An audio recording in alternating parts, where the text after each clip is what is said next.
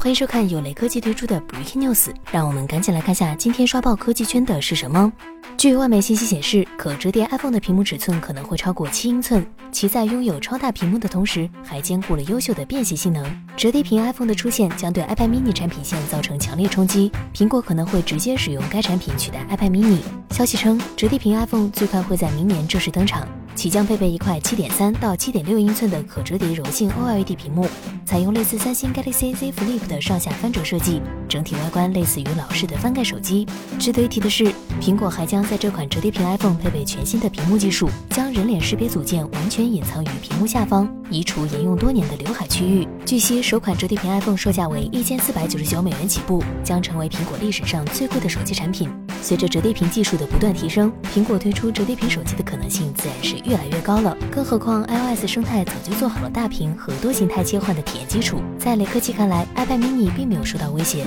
它只是一款入门级的小尺寸平板，和定价上万的旗舰手机根本不冲突。